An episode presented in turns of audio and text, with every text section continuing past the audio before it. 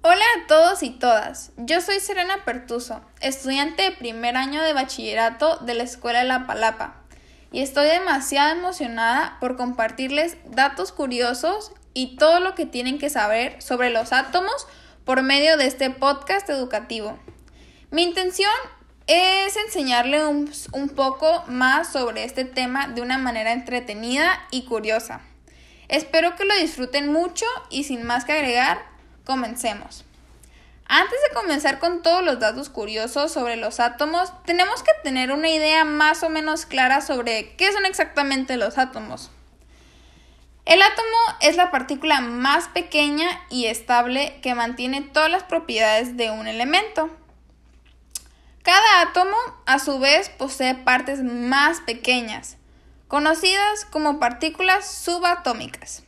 Estas incluyen los famosos protones, neutrones y electrones.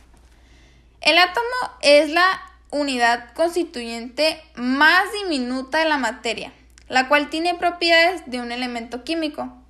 Todo gas, sólido o líquido está compuesto por átomos ionizados o neutros los cuales tienen tamaños variables. La función del átomo entonces es ser la base que compone toda materia que existe en el universo. En muy pocas palabras, un átomo es simplemente una cantidad muy pequeña de algo. Ahora sí, comencemos con los datos curiosos. ¿Sabías que en tu cabeza hay unos 450 cuatrillones de átomos?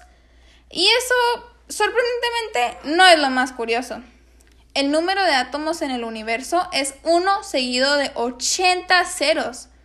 Para que se den una idea de lo inmensamente chicos que son los átomos, se puede decir que millones de ellos forman la punta de un simple lápiz. Hay más de 100 tipos diferentes de átomos. Aproximadamente 92 de ellos ocurren naturalmente, mientras que el resto se hace en laboratorios. Para ir terminando, les dejo este dato súper curioso. ¿Sabías que tienes alrededor de 7 billones de billones de átomos en tu cuerpo? Pero, pero reemplazas aproximadamente el 98% de ellos cada año.